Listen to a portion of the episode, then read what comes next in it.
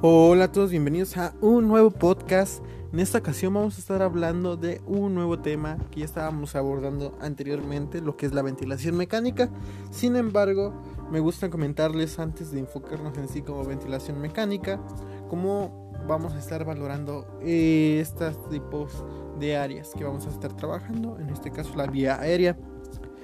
Eh, la idea de manejar la vía aérea pues nos vamos a bajar con la International Emergency Medicine Education Project. O podemos ver que esta nos dio una valoración de vía aérea, la cual se llama Lemon, y vamos a estar trabajando hoy explicando un poquito de lo que trata ella. Entonces, eh, el tema se llama Perlas vía aérea, valorando vía aérea.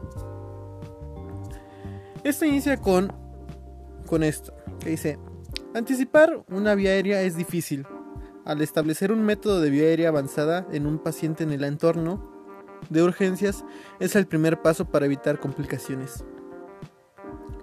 Una alternativa para reconocerlas es utilizar la necmoctemia de Lemon. Lemon significa L de mirar externamente, E de evaluar, M de apertura de la boca, la O de obstrucción u obesidad y la N de movilidad de cuello. Cada una de ellas tiene su apartado, en la cual la L de mirar eh, externamente significa que debemos observar marcadores externos para la intubación difícil.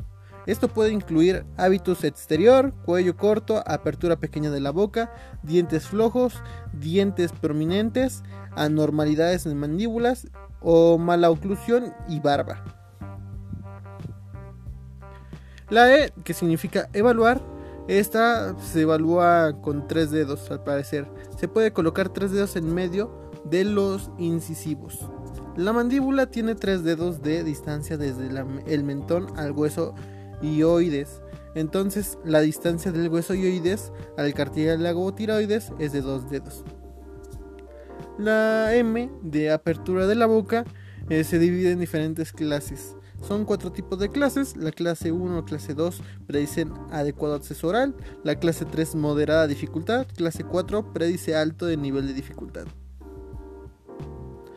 Ahí vemos una imagen en la cual nos ayuda a entender un poquito el tema y lo vamos a poner en las diapositivas. La O de obstrucción o obesidad vamos a darle como condiciones como epiglotis de cáncer de cabeza y cuello, angina de Lutkin o hematoma en el cuello. Obstrucción por objeto extraño o quemadura pueden comprometer la intubación. La N significa movilidad de cuello. La extensión del cuello es la maniobra más importante. La simple extensión del cuello puede proveer una adecuada visibilidad de la laringe la movilidad del cuello puede reducirse en pacientes con trauma cervical o pacientes ancianos con artritis. Si se dan cuenta, el tema pues de eh, la valoración de vía oral de forma de Lemon eh, es un poco muy comprensible.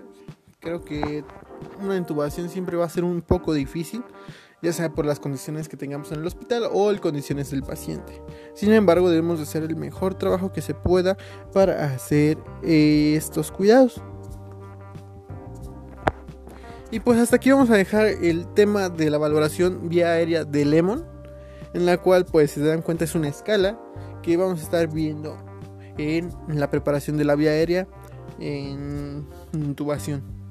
Así que yo les agradezco muchas Gracias a todos por estar aquí escuchándome, por estar viéndome en un nuevo video y vamos a estar muy pronto dando otros temas. Así que un cordial saludo para todos y nos vemos hasta la siguiente. Adiós.